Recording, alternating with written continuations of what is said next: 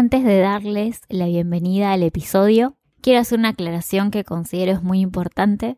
El tema del acoso es un tema que nos preocupa y nos ocupa a todos. En mi caso, para grabar este episodio yo tuve que ponerme como una coraza o una máscara de liviandad. Tanto Euge como yo tratamos de tocar este tema con el mayor debido respeto. Los invitamos a que nos escuchen y nos acompañen. Bienvenidos al episodio número 23 de La Vida Podcast. Hoy vamos a hablar sobre acoso.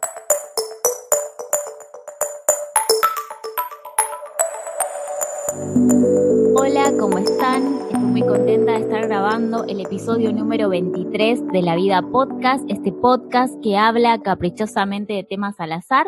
Mi nombre es Natalia Bonomo y hoy vamos a hacer una charla de amigas con una gran amiga mía, actriz, talentosa en todos los sentidos, que ya estuvo antes en el podcast, en el episodio de teatro, contándonos un poco de teatro comunitario. Y bueno, estoy con Eugenia Suter. Hola, Euge, ¿cómo estás? Hola, Nati. Y muy bien con esa bienvenida tan linda. Muy contenta de estar acá. Gracias por estar acá. También para hablar de un tema que es el acoso. Nosotras como mujeres teníamos ganas de, de, hacer esta charla de amigas, eh, hablando desde el corazón, para contar un poco cuáles son nuestras inquietudes, nuestras vivencias, nuestros miedos, contar un poco qué es lo que nos pasa como mujeres y que quizás otras personas eh, se sientan identificadas y también puedan eh, animarse a hablar, también para generar conciencia en hombres que a veces no se dan cuenta que acosan o incomodan a otras mujeres. Siempre el lugar del podcast es desde un lugar, podríamos decirlo, de un lugar tranquilo, pero yo creo que a veces las grandes luchas tienen más impacto cuando uno lo hace desde la paz y desde hablar desde uno, ¿no? Y bueno, estamos en el episodio 23, Euge. ¿Qué es el,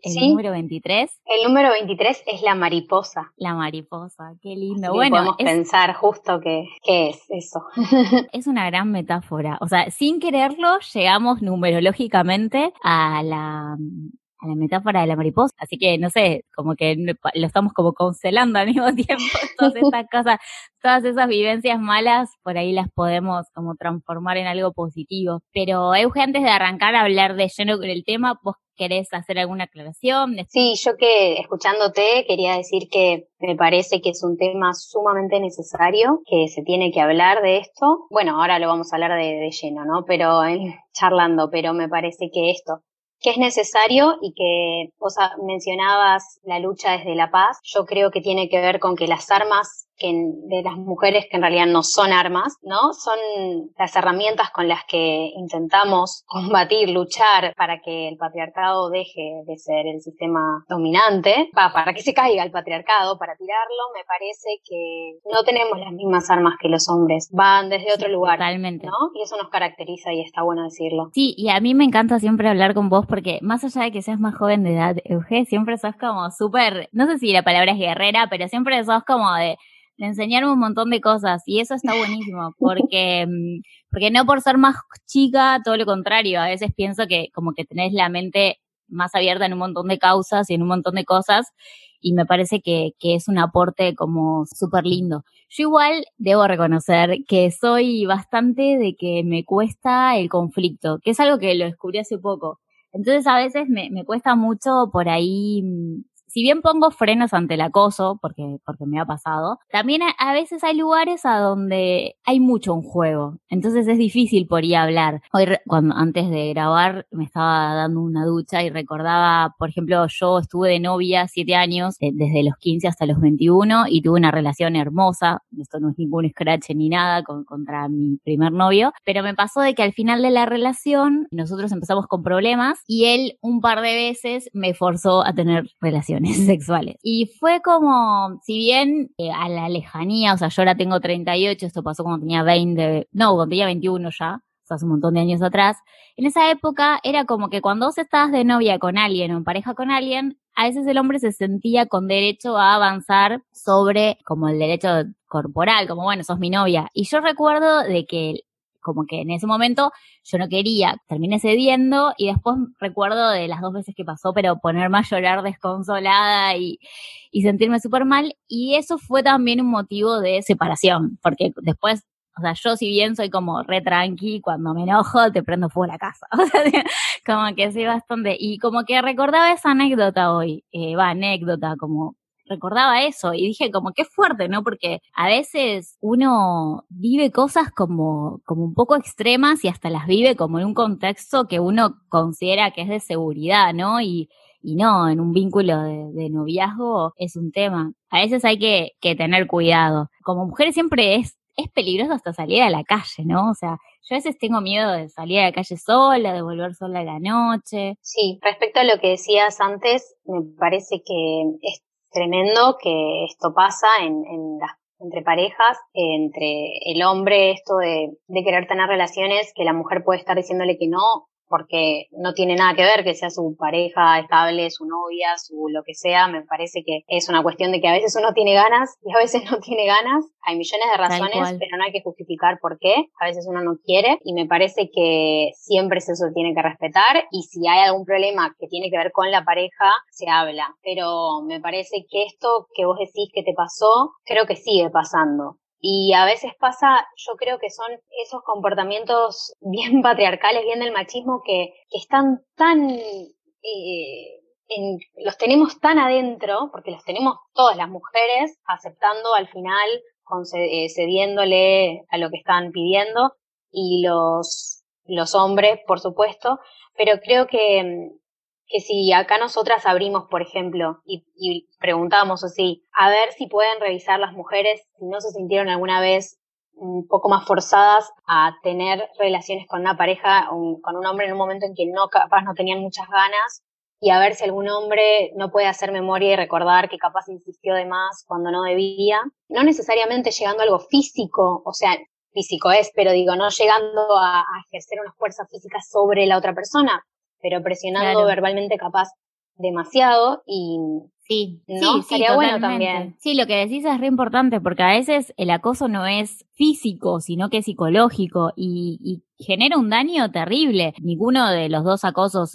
está bien. Lo que pasa es que el, el físico es como por ahí más marcado. En cambio, el psicológico es a veces más sutil y hasta uno por momentos puede llegar a, dudar o puede llegar a, sentir como qué está pasando, ¿no? O sea, a mí me, me, me, pasó. De hecho, sin ir más lejos, yo los episodios anteriores del podcast, uno hablé sobre sexo y otro hablé sobre BDSM. Me pasó de, que por ahí recibí mensajes un poco extraños donde por ahí una persona me decía, bueno, no, si yo escucho este podcast y me generas algo, te vas a tener que hacer cargo. O comentarios así como muy por arriba. Y también me pasaba lo mismo cuando tenía el blog de Hablemos de Amor Libre. De gente que por ahí ni, ni consumía el contenido, pero como que era una mujer tocando un tema de sexualidad.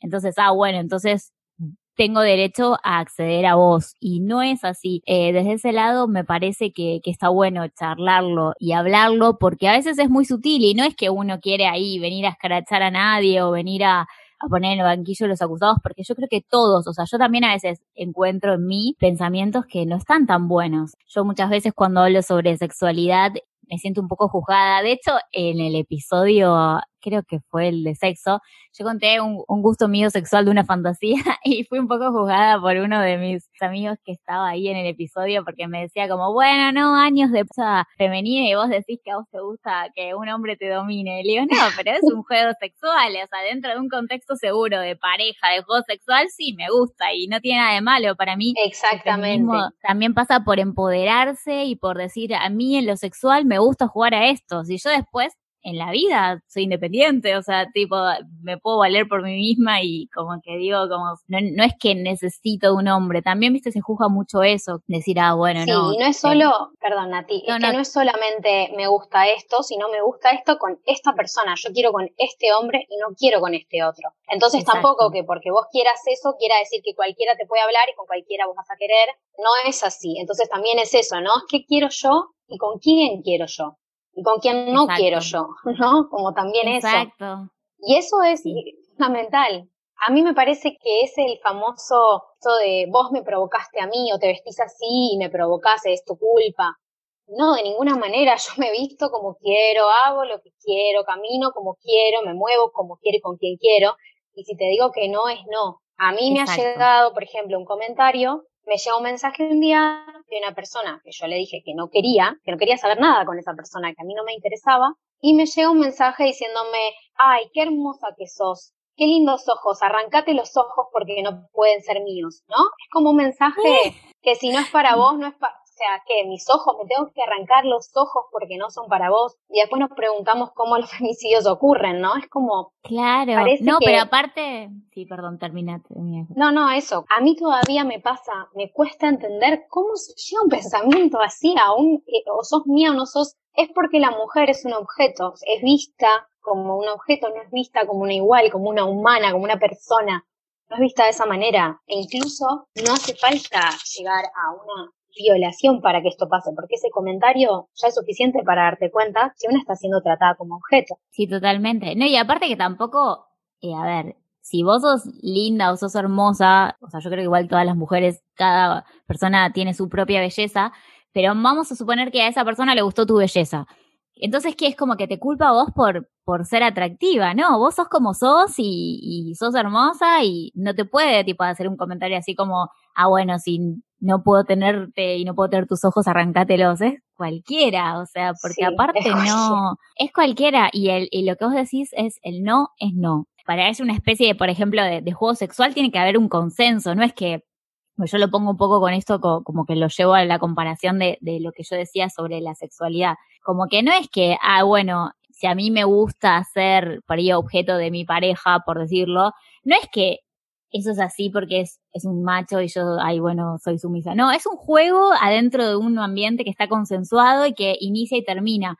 Un hombre que no tiene ningún vínculo con vos de pareja, que vos le decís que no, que no hay un consenso de tu parte, no puede tomarse el derecho solo porque es hombre de decirte esas cosas, porque más allá de que no te tocó físicamente, te generó un daño psicológico terrible. Entonces, es como, como que te da miedo, porque uno, viste, siente como vos lo que decís, cómo un hombre puede llegar a esas conclusiones. Y sí, es, es, es terrible. Es terrible.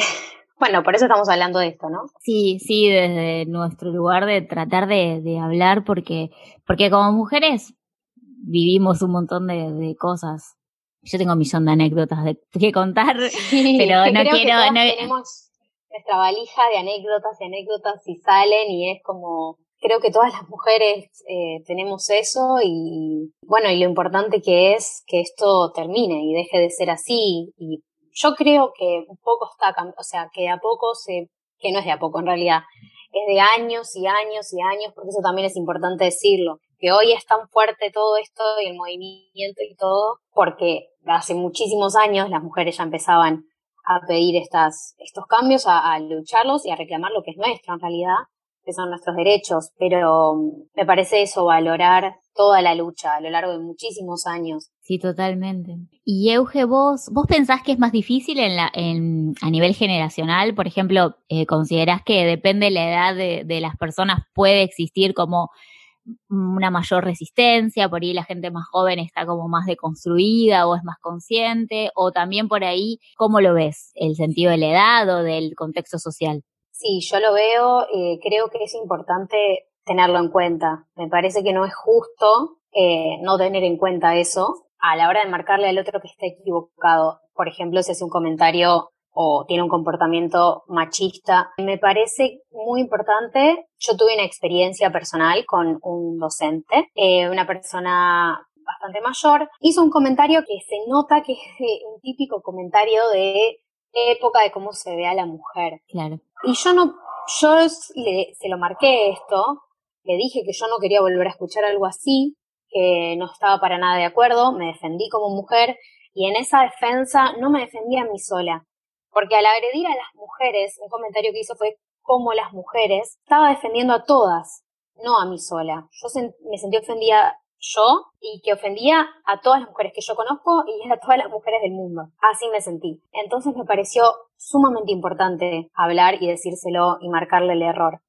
Siempre teniendo en cuenta que es una persona que vivió toda su vida, casi porque es muy mayor, en un sistema totalmente patriarcal y con estas ideas y que nunca nadie, por lo que me he enterado, se lo ha marcado. Claro. Porque tengo conocidas, compañeras que se han sentido como yo, pero no se han animado a hablar. Y a mí lo que me motivó a hablar, que esto me parece re importante, es que a veces uno no se lo tiene que tomar solo personal, que si bien si es a una es personal, es a todas las mujeres. Entonces eso es muy importante, me parece que nunca olvidarnos que somos parte de todo un colectivo y es eso es lo que te empodera y a la vez es lo que te da la fuerza y cuando uno defiende, se defiende a una está defendiendo a las demás y eso es re importante, me parece súper importante. Sí, sí, comparto, comparto totalmente. Primero porque te animaste a hablar, que eso es muy importante que no es fácil a veces hablar y más ante una persona autoridad, ¿no? Porque cuando uno está con una persona autoridad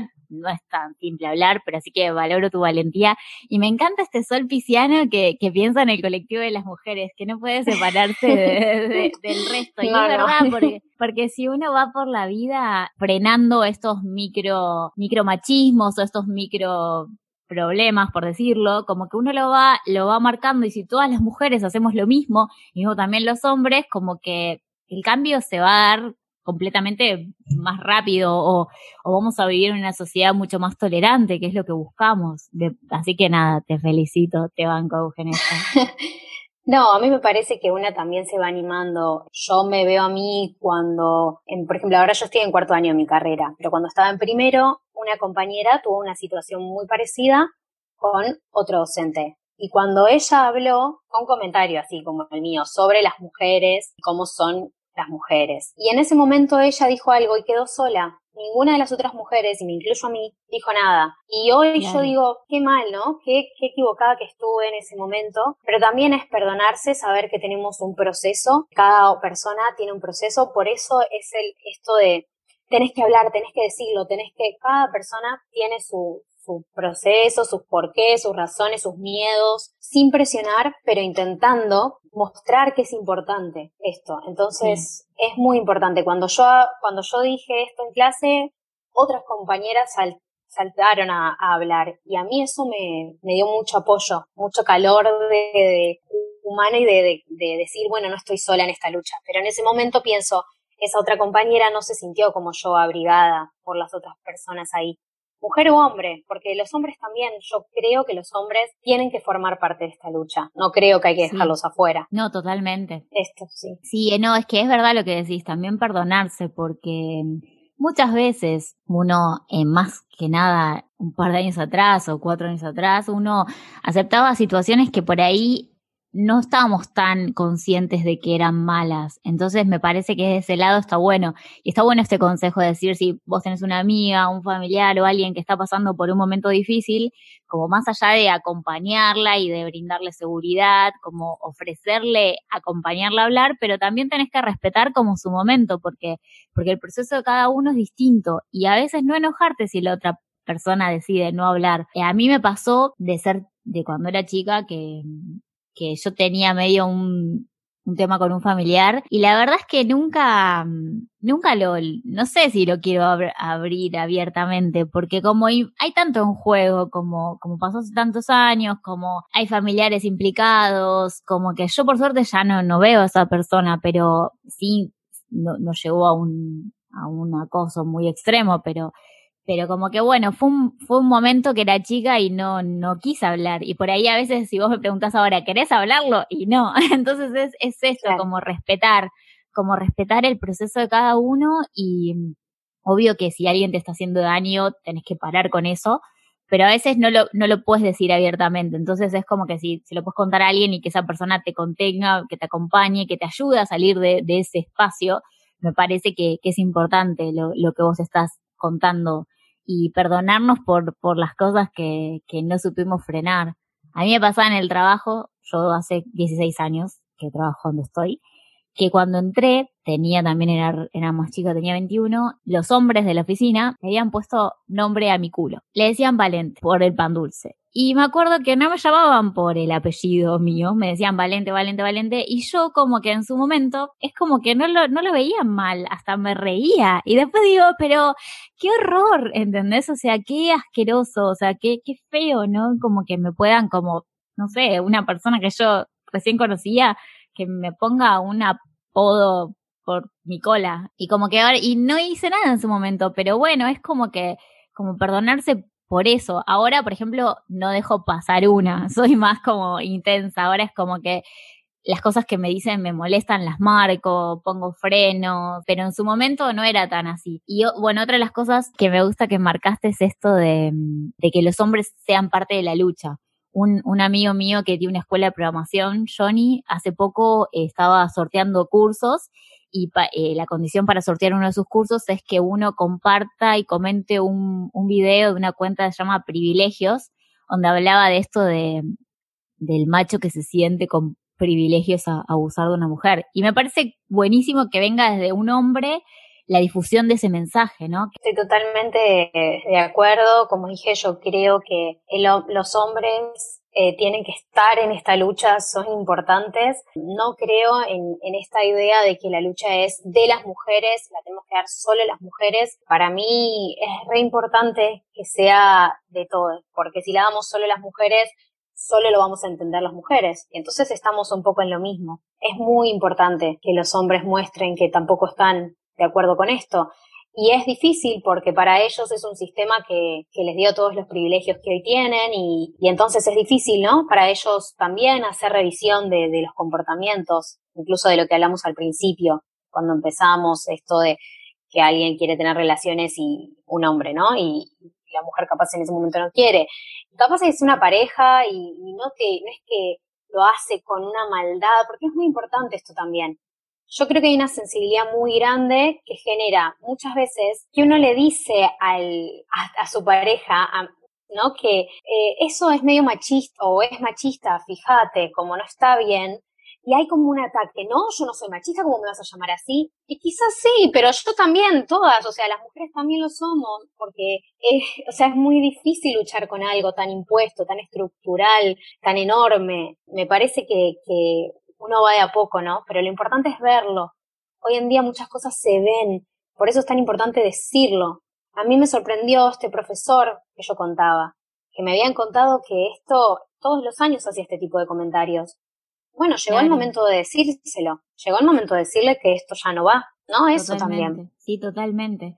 Como que, como que era algo naturalizado, ¿no? Que pasa de, de que, bueno, dice estas cosas, pero nadie se lo marca y, y lo sigue diciendo hasta que en un momento, por suerte, se, se, lo pudiste marcar. Imagino que él también debe hacer su propio autoevaluación, ¿no? Que está bueno lo que, lo que decís, que, que a veces uno le marca al otro y el otro por ahí la primera instancia es defenderse, pero está bueno que, que después la segunda reacción, si la primera fue defenderse, es como replantearse y, autoevaluarse.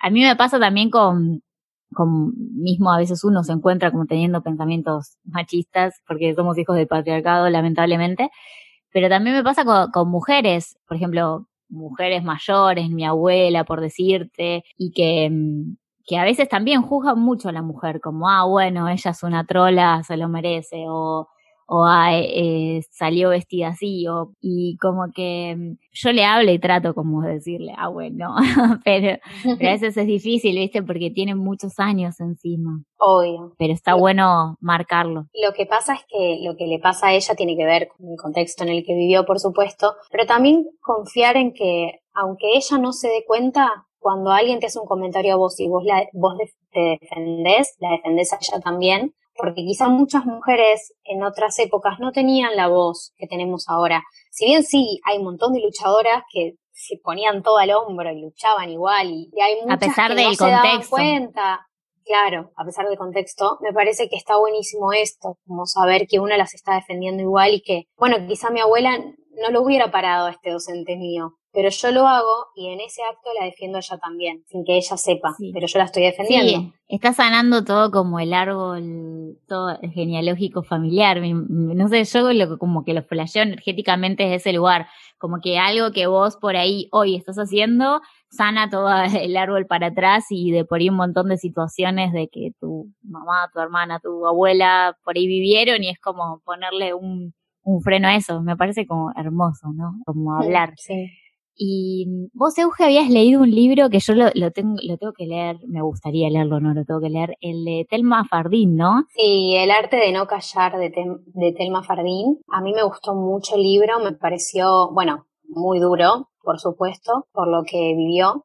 y muy, muy importante, muy necesario. Ella dice muchas cosas en ese libro, no solamente cuenta lo que sabemos, sino eh, muchas cosas que me parece que es sumamente importante todo eso que ella dice, porque se tuvo que informar mucho, tuvo que estudiar mucho, las víctimas tienen que hacer un montón de cosas, recorrido, estar, tener economía para poder sostener muchas cosas. Es muy difícil lo que atravesó y lo que atraviesan. Imaginemos a alguien que no tiene los recursos y uno se pregunta a veces por qué no hablan, ¿no? Es muy difícil.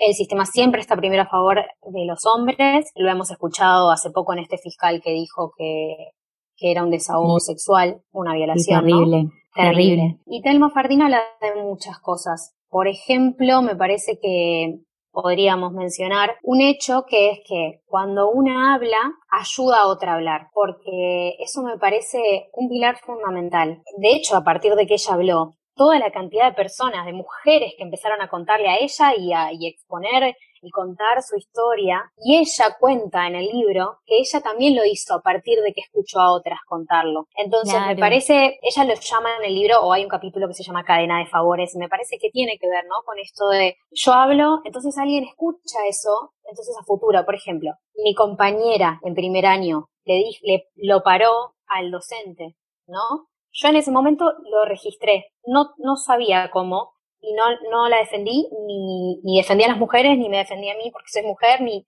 nada, no hice nada, podemos decir, me quedé callada y otorgué, vamos a decir así, lamentablemente. Y hoy me encuentro en otro lugar. Como vos decís, Nati, esto de ya no lo dejo pasar, no dejaría que mis compañeros me apoden de esta manera. Y eso es lo que está bueno. Y porque a veces uno ve a otro, quizá a mí me decantó en un montón de tiempo lo que mi compañera hizo, pero a lo que voy a que es muy importante escuchar alguien, cuando alguien habla, otro se anima, ¿no? Es como esto que decimos, que es colectivo, no estoy sola yo. Saber siempre que hay otras mujeres también que están pasando por esto, que quieren luchar con una, siempre va a haber alguien, una mujer dispuesta a ayudar. Yo he recibido ayuda tuya, que bueno, esto es algo más privado, pero es tuya y yo voy a estar toda la vida agradecida como hermanada con vos por eso, acompañada, y de incluso una mujer que no era mi amiga, que no la conocía, nos hermanó eso. El, ella tenía un relato de algo que había pasado con alguien que a mí me acosó, que había acosado a una amiga de ella. Y gracias a que yo se lo conté, ella me contó su historia, la historia de la amiga en realidad. Y gracias a que esa chica había hablado antes, cuando yo hablé, porque yo hablé, a mí me creyeron. Sí, Ahí está lo importante de hablar, porque si, ah, por ejemplo, hay una realidad. Telma Fardín, bueno, hay gente que sigue negada y sigue cerrada y no sé. Pero digo, esta, este, este horror de, no podría decir casi ni humano, con el que tuvo que vivir esta situación Telma Fardín, ¿no? Digo, ¿cuántas mujeres hablaron de esta persona? Entonces, no, ayuda mucho a hablar, eh, muchísimo. Y si pasa con la misma persona, algo que me gustaría decir es esto de que usan las mismas frases para, es como un patrón que tienen, ¿no? Muchas veces, sí. esto del mira cómo me pones, en lo que yo viví era, a mí esto no me pasa hace 20 años, y después me enteré que esa frase se la decía a la otra chica, o estoy enamorado, y, ¿no? Como frases que cuando uno, una dice su testimonio y escucha el de la otra, dice, wow, por eso es tan importante hablar, tan importante. Sí, sí, totalmente tan importante hablar, y ya que, que salió este tema, lo que, lo que yo puedo aportar, eh, obvio que, que te apoyé en todo porque sos mi amiga y porque te conozco, y también como, como mujer porque lo, lo viví desde otros lugares, pero daba mucha bronca verlo desde afuera porque mm, la otra persona, el acosador, vamos a llamarlo, sí. vendía una imagen de, de persona intachable. Y cuando la mirabas de cerca te dabas cuenta de que nada que ver. Y eso daba impotencia. Y lo importante que vos decís es esto de que de que la importancia de hablar porque dos mujeres que no se conocían para nada, las dos tenían exactamente el mismo relato, que eso fue lo que, lo que dio fuerza para que realmente se tomara una medida al respecto, que, que por suerte eh, se tomó una medida al respecto y el contexto donde estaba pasando esto se hizo responsable y lo solucionó. Era, era difícil porque, mm, porque ahí me, me remonto un poco al, video que compartía Johnny, que, estaría bueno, después lo voy a compartir, eh, donde hablaba de que los violadores, o la, en este caso un acosador, ¿no? que no es un, un monstruo que sale a la noche sin vida a violar mujeres o en busca de mujeres, sino que que son los hombres que, que tenés, claro, eh, identificarlos, sino que, exacto. sino que son hombres que comparten con nosotros, que hasta tienen familia, hijos, que compran, no sé, creo, las medialunas en la misma panadería que compramos nosotros, que cuando vos lo, los tratás, en este caso y en muchos casos, suelen ser como hasta encantadores, es, es la persona como súper correcta, que te hace sentir bien, que, y después cuando los mirás de cerca te das cuenta y decís, no, yo te conozco, o sea, yo sé quién sos y, y es esto, ¿no? Como, como el hablar y, muy lindo lo, lo, que pasó mm, con la otra chica que, que, te contó la historia de su amiga, ¿no? Pues su amiga no, no, no estaba pudiendo hablar, pero porque porque no es fácil vivir una situación de acoso. No, por supuesto. Igual, ah, me parece importante rescatar que ella me contó a mí lo que pasó, porque esa chica había contado en su contexto en el que le pasó esto, lo había comentado, y por eso ella habló, no es que la amiga tomó la decisión de hablar por ella, que me parece importante. No, no, sino que eso ya lo había abierto. Está, está perfecto hacer la aclaración. De nuevo, claro, no quería revolver de nuevo esta chica, entonces la amiga volvió a, a, comentar todo y, y es increíble que se repiten tantas cosas y tanto patrón. Y esto que mencionas, Nati, de que son encantadores, con un comportamiento intachable, sí, primero esto, ¿no? Si fueran ese monstruo gigantesco que entra por la noche, eh, sería muy fácil de ver y muy fácil de identificar. Y cuando nos dijera, alguien cualquiera nos dijera, sí, ese me violó, o sí, ese me acosa, o este me dijo esto, todos diríamos, wow, sí, obvio, ese, obvio que te lo dice. En cambio, estos encantadores de personas, de estas personas no caballerosos, todo esto que tienen, hace que cuando vos contás, esta persona me está acosando, automáticamente no te creen, ay, estás exagerando, ay, estás loca, ay, no, sí. mira si este, ¿estás segura? ¿No pasa Sí, como la flayaste, como que te dicen como, ah, no, la está flayando, como perseguida, y no, porque yo yo te entiendo 100% porque lo viví y como que y como que una viste te, te estás diciendo esto no está bueno porque a ver si una persona te dice que por ejemplo que le gusta que está enamorada de vos hasta ahí está todo bien pero cuando vos le decís mira a mí no me pasa lo mismo yo no siento lo mismo eh, no no me mandes mensajes y la otra persona sigue y sigue y sigue y vos le dijiste no y sigue, entonces es como que, como ahí está pasando algo que no, no hay un registro de del otro lado. Y cuando por ahí, como, como que tienen esta doble cara, ¿no? Porque por un lado son como socialmente encantadores, pero después cuando, cuando vos le decís que no, no, no, no encuentra el freno, no, no encuentra el límite y, y, insiste mucho más. Entonces cuando uno lo habla socialmente, como que te dicen, ah, no, estás loca, la estás flayando. Y no, no la estás flayando, sino que ellos son como muy hábiles para hacer el juego. O mismo esto que vos decías de que, de que dicen las mismas palabras o saben qué decir como para para causar el efecto, ¿no? Y que, y que también lo que pasa mucho es que cuando no causan el efecto que quieren con las palabras dulces, se empiezan a poner más violentos. Pero a mí me pasó de que, por ejemplo, primero es como todo muy dulce, muy dulce, y después se, se ponen insistidores violentos y como que en un punto hasta, hasta da miedo, ¿no? Sí, y da miedo, eso también, ¿no? Esta es la cara que, que uno cuando ya lo pasó y cuando pudo hablarlo quizá lo cuenta parece como muy fuerte, pero la angustia, la tristeza, el llanto, todo lo que una tiene que pasar y atravesar por esto, el darse cuenta y el ponerle el nombre de acoso y decir, sí, me está acosando. No, porque también pasa esto un poco. Si alguien a mí me dice que yo le gusto, bueno, ¿y qué? ¿y qué? Buenísimo, qué lindo, que, eso es hermoso porque le generé algo, una energía, una conexión re linda y me encanta y es re lindo.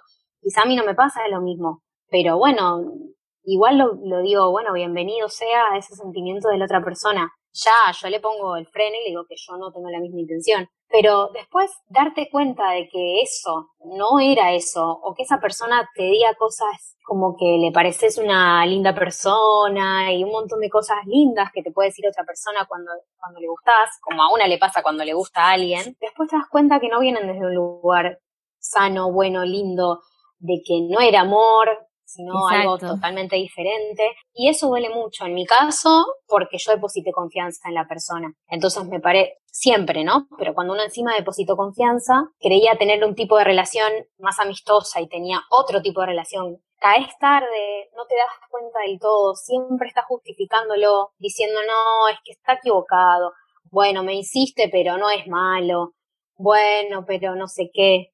Y hasta que una sola, en algún momento que no es sola, en realidad es acompañada de mucha gente alrededor, que quizás se dio cuenta antes y te dice, esto no está bien, esto es acoso, o esto mm, no me parece que sea amor. Y una quizá por esa relación de amistad o esa confianza no se termina de dar cuenta, bueno, hasta cuando se da cuenta cae algo, ¿no?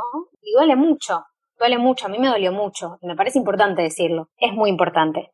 Ahora algo más que me acordé de Telma Fardín hablando de esto, si me dejas Nati que lo menciones. Obvio, sí, por supuesto. Es otra cosa que tiene que ver con esta cuestión de cómo, cómo es la víctima perfecta, ¿no? Entonces ella cuenta, más allá del caso de ella igual, pero en un momento habla de esto, ¿no? Tenía que ser la víctima perfecta, porque si me mostraba alegre, ah, a esa no puede ser que le hayan hecho eso si está alegre. No, mira la foto que pone, semi desnuda, ah, bueno, y después, ¿no? Es como, ¿qué víctima tenés que ser? Si este me acosó, que yo tengo que estar siempre llorando todos los días de mi vida porque este me arruinó la vida, y no, una trata de salir adelante, seguir y sonreír por otras muchas razones y me parece muy importante decirlo. Porque si no es como que siempre una tiene que estar mal por ese, por esa persona o por ese episodio y no es justo que nos roben la alegría, me parece. No, totalmente. Es que es re importante lo que decís, porque hay como una sentencia social sobre la víctima que no está buena, porque ya bastante mal la pasaste viviendo esa situación,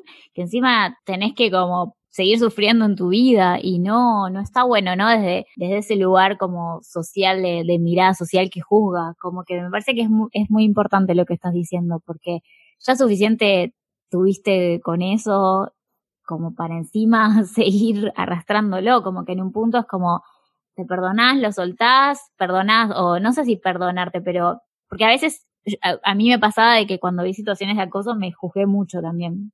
Entonces es como que en, mi caso fue como, bueno, me perdono y sigo, pero, pero como eso, como que ya bastante peso tiene de por sí solo como para también autocastigarte y no, no poder mostrarte feliz, o sea, qué locura, ¿no? Que, que haya gente que, que, diga esas cosas. Es sí, terrible. es terrible, terrible. No hay que ser la, la víctima que ellos quieren que una sea. Una tiene que, que seguir luchando y seguir estando y seguir viviendo y, y si puede sonreír mejor y ser más libre, ¿no? Porque también la verdad y hablar te libera mucho, te libera mucho, te da, te da más, más paz con vos misma también y te, te puedes amigar con una parte que, que también genera mucha culpa, ¿no? Esto que vos decías, porque da culpa a verse, decir, a mí me dio como, me hizo sentir mal conmigo misma, como, ¿cómo puede ser tan tonta de pensar, todo esto me pasaba, ¿no? De pensar que, una que esa persona como ¿Cómo no te diste cuenta de lo que estaba pasando y tardaste meses en darte cuenta? Todo el tiempo es culpa, culpa y, y no está bueno. Y cuando una igual... toma la decisión, perdón a ti. No, perdón que te, que te interrumpí, pero digo, qué loco esto que vos sientas la culpa, ¿no? Porque yo lo, claro. lo veo de afuera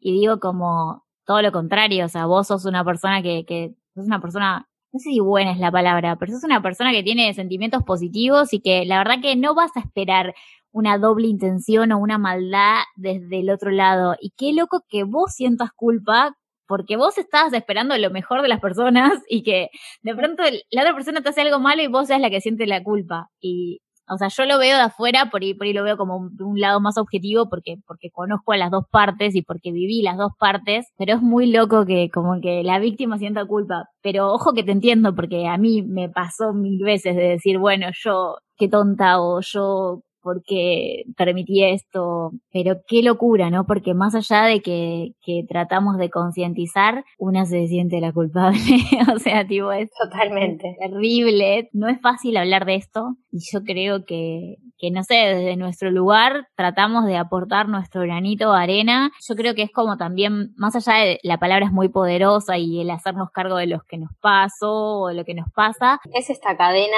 que ojalá que, que siga, ¿no? Que nunca nunca se detenga, que siempre se siga y que más, más mujeres hablen cada vez de, lo que pasa, cada una a su tiempo, con su ritmo. Me parece que eso es muy importante. Todas tenemos nuestros momentos, nuestras vivencias, esto que decíamos, ¿no? Los tiempos de cada una, pero la compañía y que alguien al lado también se dé cuenta y vea cosas que una capaz no puede ver o le cuesta más ver o le duele más ver, también es importante. Estar acompañada es fundamental. Me parece que eso, sí. que eso es es clave porque te ayuda en todo sentido esto, ¿no? Y que también yo creo, no sé Nati si a vos te pasa, pero te quería preguntar. A mí me pasa, y me pasa más ahora, antes no me pasaba o yo no me daba cuenta, me pasa algo como en el cuerpo. Cuando algo no está bien, cuando hay una agresión a la mujer, a mí, así un comportamiento machista o el acoso mismo, hay signos en el cuerpo que yo antes no me daba cuenta que me pasaba. Y me empezó a pasar eso, por ejemplo, cuando hablé con el docente, cuando hizo el comentario, a mí me dio como un temblequeo en el cuerpo. Me, me, el cuerpo me decía, esto no está bien, esto no está bien. Cuando me pasó este episodio de acoso bastante importante, bastantes meses, eh, encima en un, en un ambiente que yo amo, que es mi pasión total, nuestra pasión total, que es el teatro, me anulaba mucho para trabajar, me dolía la panza, yo no soy de tener dolores de panza y me dolía la panza estar ahí cerca de esa persona. Digo, esto, ¿no? Como hay algo corporal. Sí, a mí me, a mí me pasa, me pasa y yo creo que es un excelente indicador. Eh, más allá de, de cada persona, uno con la mente a veces se limita y el cuerpo te da como más información que, que a veces la mente no llega a procesar. Entonces, cuando vos estás con al, hablando con alguien, estás viviendo una situación y sentís una incomodidad en el cuerpo, es un dolor de panza, una inquietud o que me tenso, es porque hay algo que está mal. Hay algo que, no, no, es, no es sano. Yo creo que cuando tenés a la otra persona enfrente, el cuerpo de la otra persona también está hablando hay una expresión corporal y el cuerpo cuenta muchas cosas que a veces no las detectas sin poder eh, racionalizarlas. Y sí, me pasa mucho eso. La idea de la vida es poder estar tranquilo. Cuando vos estás con alguien o en un lugar y estás tranquilo y podés disfrutar de esos lugares, está perfecto. Ahora, si, si estás en un contexto donde tu mente por ahí te dice, no, no, está todo bien, pero tu cuerpo te tira como un millón de señales, hay algo ahí para, para observar, para, para prestar atención. Sí, a mí, a mí me pasa mucho eso de, registrar a veces más con el cuerpo que con la cabeza. Sí, me parece que es, es importante prestarle atención, ¿no? Porque a mí me pasaba esto, me dolía la panza, me dolía la panza, y yo decía, qué raro a mí que me puede doler la cabeza, es más de lo que me pasa a mí más cotidiano, pero la panza, decía yo, es rarísimo. ¿No? Y era ya, pues nunca te dolía la panza. No es, de, claro, no es de dolerme. Entonces yo decía, acá hay algo raro, es como una vibración, ¿no? Como algo que me está, me está generando este dolor o, o, antes de ir a ese lugar o que sabía que iba a estar esa persona ahí, me hacía mal y mucho mm. tiempo lo anulaba, ¿no? Y hasta que te das cuenta, tu cuerpo te está diciendo, te está diciendo esto está mal o acá hay algo que no está bien. Y también otra cosa que me parece muy importante, por ejemplo, lo que me pasó a mí fue que como era en un ambiente en donde a mí me gustaba mucho estar, donde yo disfrutaba, que dejé de disfrutar, justamente por no hablar en el momento quizá en que me empecé a dar cuenta y demorarlo mucho, que igual esto es, me perdono y sigo adelante, lo dije cuando sí, perdonate. por supuesto, pero esto es como algo que me quedó de aprendizaje. No estuvo bueno que yo me privara de disfrutar algo por callarme, ¿no? Entonces yo no disfrutaba a donde iba, hacer lo que hacía porque estaba esa persona ahí y yo no disfrutaba, pero no hablaba. Entonces la pasaba mal y la otra persona, no sé cómo la pasaba, pero me imagino que bien, digo, esa gente no, no sé qué. qué. Sí. Ya ahí entramos en otra zona, pero digo, como aprendizaje, si algo no está bien, no es justo que yo la esté pasando mal. Eso también fue algo que me hizo hablar, darme cuenta de eso. No es justo, no, una no, no es la que... Porque esto pasa mucho. Se termina yendo una de un lugar, de un ambiente, de un grupo, porque la pasa mal. Y no, no se tiene que ir no la que no está claro, se tiene que ir el, la exacto, el incorrecto, el desubicado, el acosador. Exacto, sí, la víctima no es la que se tiene que ir. Sí, yo agradezco al alma que no te hayas ido, porque a veces he sido tipo muy injusto. Por un lado, eh, agradezco que no te hayas ido y que después hayan ido esa persona, eh, realmente. Pero sí es verdad lo que decís, o sea, no, no tenés por qué pasarla mal. Más cuando es un contexto que vos amás, porque, porque termina pasando eso, ¿no? Que que vos por ahí para, por supervivencia o para autopreservarte, dejas el espacio que te, que te gusta, porque la otra persona está avanzando más de la cuenta, porque la otra persona no entiende el límite, no entiende el no. Entonces, eh, desde ese lado sí es, es importante hablarlo. ¿Qué está pasando? Y me parece muy importante que te llevan a hablar. No es que una un día se despierta y dice, ay, bueno, me está pasando esto, voy a hablar. O sea, quizás después de esta experiencia me pase más rápido. Pero también es cada situación.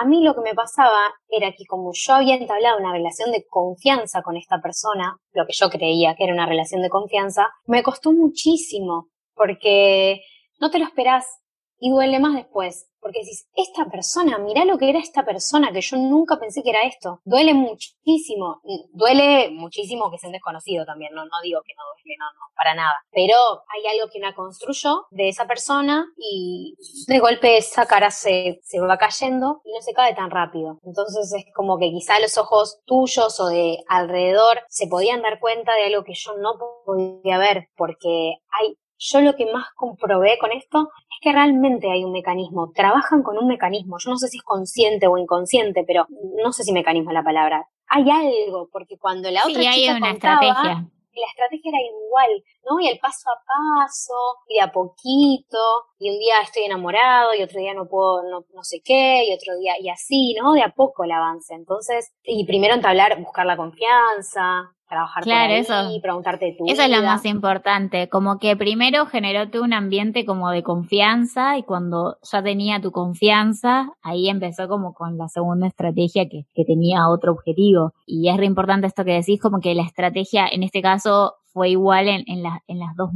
en los dos casos, ¿no? Con, con ustedes dos, dijo exactamente las mismas frases y palabras y hizo exactamente lo mismo. Entonces decís, qué horror. Es terrible. Y si lo, y si buscas, eh, en muchos casos pasa esto. Dice las mismas frases, usa las mismas estrategias. Es una persona que no, yo no sé todavía cómo definirla, eso también estaría bueno pensarlo. La verdad que no sé, cada caso quizás más particular, pero hay algo que no está bien definitivamente y no se puede justificar. A esa persona tiene que, trabajar eso, no, no, no puede quedar así. No, y aparte, no puede quedar así, eh, y aparte como que mm, a través de ejercer presión psicológica quería conseguir cosas que no, no, no estaban consensuadas. Entonces desde ese lugar es como muy peligroso como ese juego psicológico de, presionarte y confundirte para que uno termine haciendo algo que, que no quiere hacer. Pero bueno, amiga, agradezco un montón que te hayas tomado el tiempo, que hayas, me hayas dado tu confianza como para hablarlo en un podcast, porque es muy valiente esto, no todo el mundo sale a hablar en un podcast sobre, sobre una experiencia tan, tan difícil y tan fuerte. Así que nada, te, te agradezco un montón que compartas con nosotros lo, lo que viviste como para también ayudar a,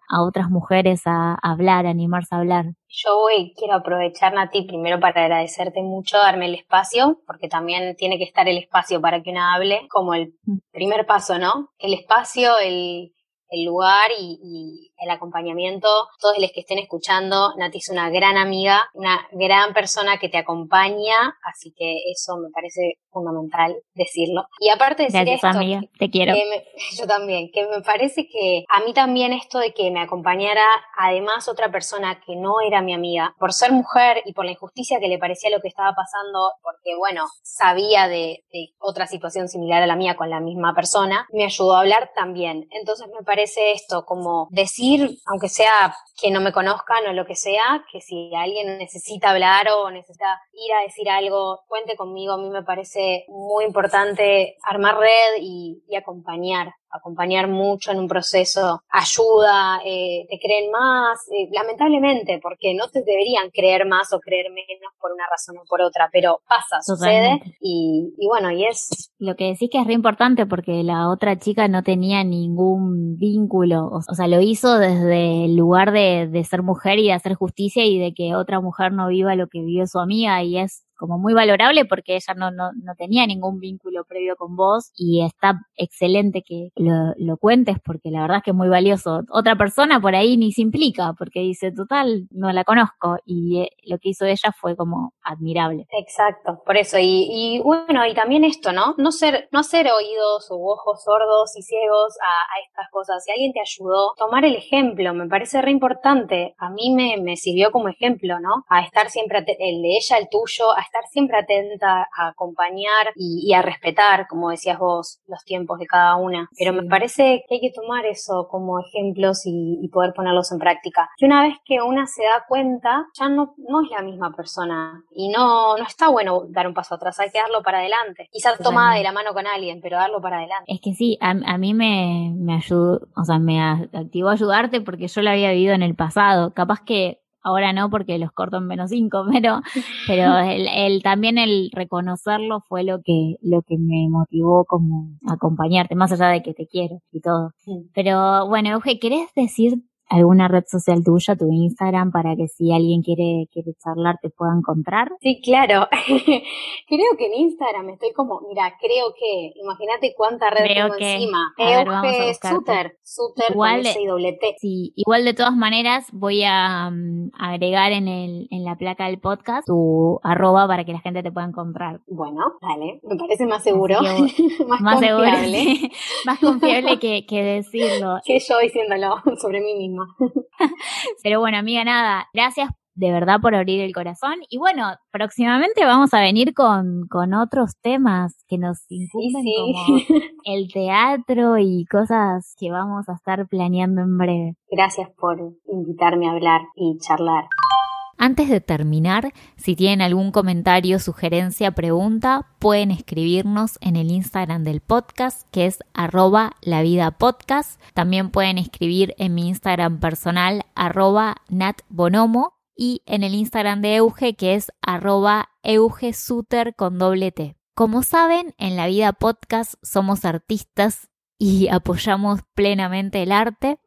En este momento los artistas estamos viviendo una crisis muy importante debido a la cuarentena. En mi caso en especial, tengo la suerte de tener una doble vida y además de ser artista, también soy administrativa, por eso siempre digo que vendo mi alma creativa al sistema financiero por un sueldo en relación de dependencia, pero muchos de mis amigos, la verdad que no, amigos artistas, la están pasando bastante mal. Por eso me pareció una buena oportunidad para compartir la reversión de una canción que realizaron artistas independientes. Quiero agradecer especialmente a arroba Hochu Produce que participó en la reversión de la canción y que me facilitó no solamente la canción, sino un audio de arroba Sois Maruja que explica cómo fue esta movida. Esta reversión de la canción se realizó en respuesta a la Noche de los Balcones organizada por la Subsecretaría de Comunicación y Contenidos de la, del Gobierno de la Ciudad de Buenos Aires. De todas maneras, si bien esto ya pasó en mayo, la problemática sigue.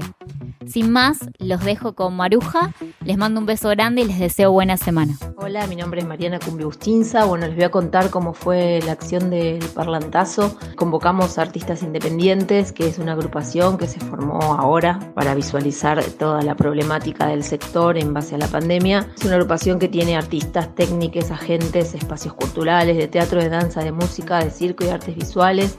Hay gente de otras agrupaciones, es como una agrupación de agrupaciones. Yo estoy representando a PIT, que es la agrupación de profesores independientes de teatro. La acción de Parlantazo se dio en respuesta a la Noche de los Balcones, que fue organizada por la Subsecretaría de Comunicación y Contenidos del Gobierno de la ciudad. Eh, nosotros entendemos que la cultura es trabajo, eh, por lo tanto los trabajadores de la cultura estamos en estado de profunda emergencia y no nos pareció que se haga la acción de la Noche de los Balcones. Entonces, ante la falta de acciones concretas por parte de ellos, eh, nosotros pusimos una agenda de reclamos que era compensación salarial, IFE para todos los artistas, técnicos, agentes de cultura, aprobación de protocolos de bioseguridad, exención de pago del monotributo, eh, exención de alquiler e impuestos para espacios culturales. Eh, bueno, hicimos este parlantazo que consistía en poner un tema que fue una reversión del tema de Pinti que es quedan los artistas y nosotros le pusimos quedan los artistas, lo reversionó Hochu y la idea de la acción era que la gente durante cinco días comparta el tema que se había hecho con un video y el, día de la noche de los balcones eh, salgamos a, nuestros balcones, ventanas con la canción, a bailar, a filmarnos y bueno, después había que, subirlo a las redes, eh, sacarse fotos. Bueno, eso fue el parlantazo que hicimos con artistas independientes. Pasan los años, pasan los gobiernos, neoliberales y peronistas. Pasan veranos, pasan inviernos, quedan los artistas. Pasan las crisis, pasan las guerras, pasa la prensa